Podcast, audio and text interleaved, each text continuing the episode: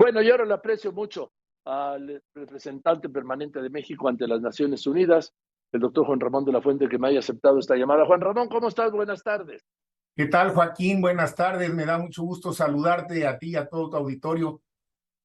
Oye, pues no cabe duda que tu gestión, debo decirle, en el Consejo de Seguridad estará marcada por la invasión rusa a Ucrania.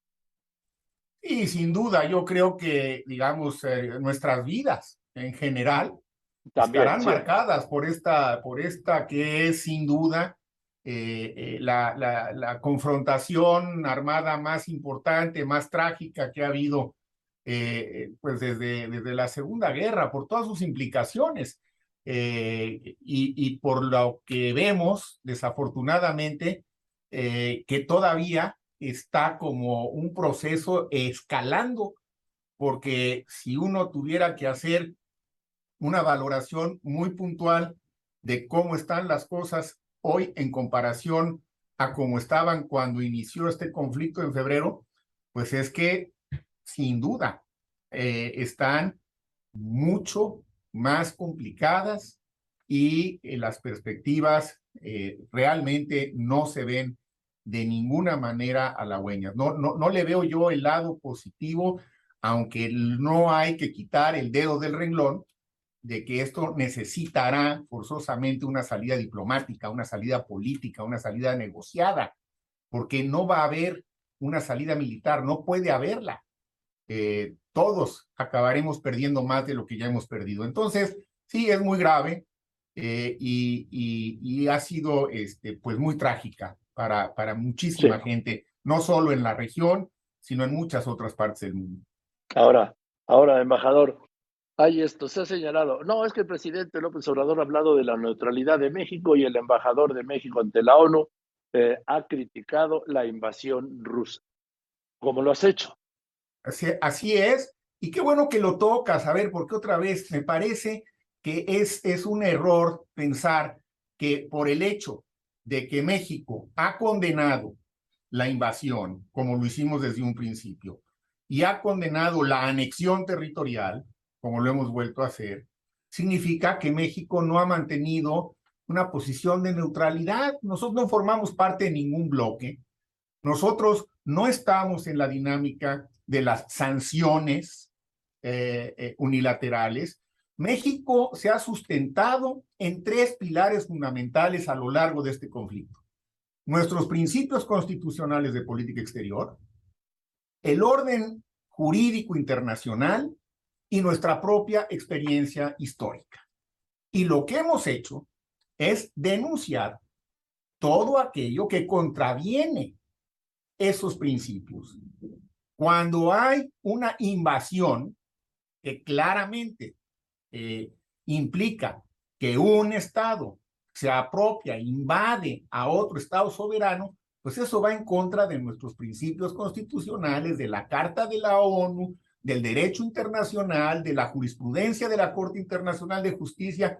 Por supuesto que tenemos que condenarlo, pero no estamos tomando partido a priori, no estamos de un lado o de otro, lo que estamos señalando es aquí se están contraviniendo estos principios que son los que le dan sustento a la política exterior de México. Sí somos un país pacifista, sí somos un país que busca soluciones. Ahí está también nuestra iniciativa para las pausas humanitarias y para los corredores humanitarios que funcionó.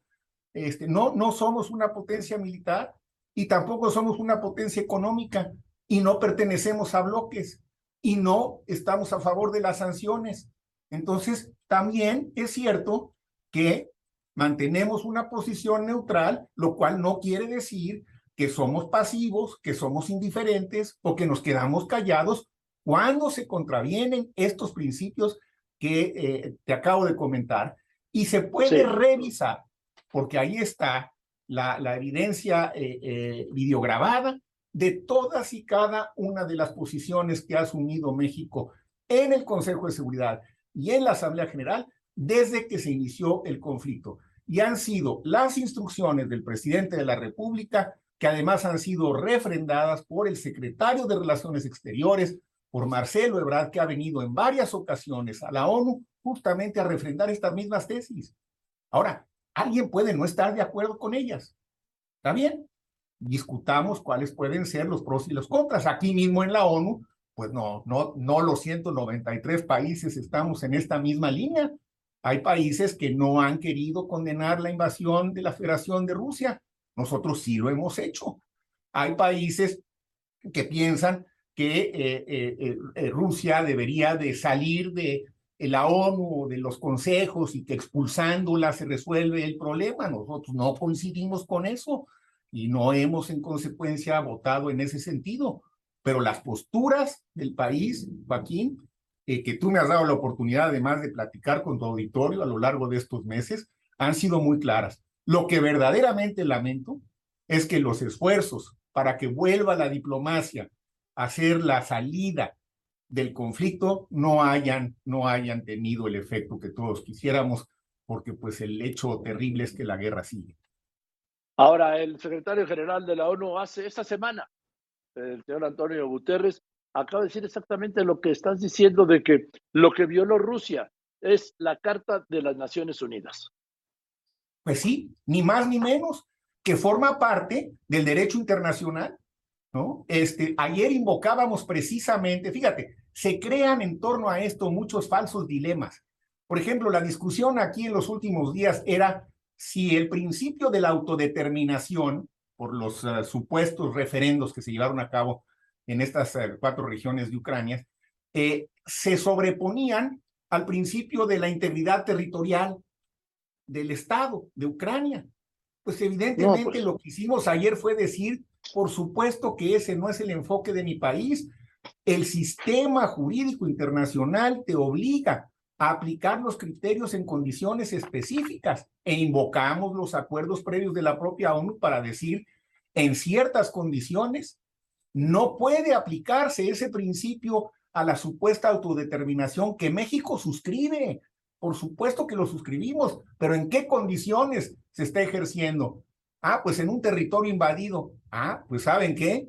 Resulta que cuando ocurre en un territorio invadido, la propia ONU dice esto es violatorio de la carta y en consecuencia no tiene validez jurídica. entonces, eso es lo que hemos planteado. En efecto, eh, lo que hay que fortalecer es la capacidad mediadora de Antonio Guterres y si es necesario, como también lo hemos dicho, que le acompañen otros líderes que tengan suficiente influencia, suficiente autoridad para convocar a una tregua y que esa tregua se lleve a cabo.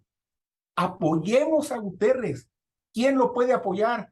Bueno, pues en un momento dado el presidente López Obrador dijo el, el, el líder de la India, que es líder político y líder espiritual, Modi. Bueno, es una opción el Papa Francisco es otra opción. Puede haber otros líderes. Necesitamos que se convoque desde luego en un momento dado el presidente Biden. Desde luego en un momento dado tendrán que participar líderes de la Unión Europea. Esto no, no, no va a parar si no hay una participación de un nivel más alto de la comunidad internacional para tratar de ver si es posible, si es posible una tregua antes de que el conflicto escale como pudiera ocurrir a un nivel ya de actividades, digamos, nucleares que serían terribles para toda la humanidad. Y no necesariamente por un uso deliberado. Puede haber un accidente nuclear en una de las plantas que está muy cerca de uno de los frentes de batalla, en Zaporizhia, donde ya el Organismo Internacional de Energía Atómica dijo claramente, urge poner un perímetro que resguarde esta planta, porque además los reactores no se pueden desactivar ahí de un momento a otro, no es asunto nada más de apagar un switch. Eh, y, y, está muy vulnerable esa, esa planta y todas las otras en donde haya reactores nucleares, porque puede haber un accidente, están esa en particular muy cerca del frente de batalla. Entonces, el riesgo de una catástrofe nuclear, ayer también lo decíamos, está ahí, está presente. Y por eso es que se van haciendo cada vez más urgentes las iniciativas de mediación que desafortunadamente pues todavía, todavía no se ven, todavía no las Perfecto. Bien, embajador, pues te aprecio mucho que me hayas contestado y dejando este bien, bien claro, México mantiene esta neutralidad pero México condena la invasión y rechaza y condena también la anexión de los territorios del Donbass.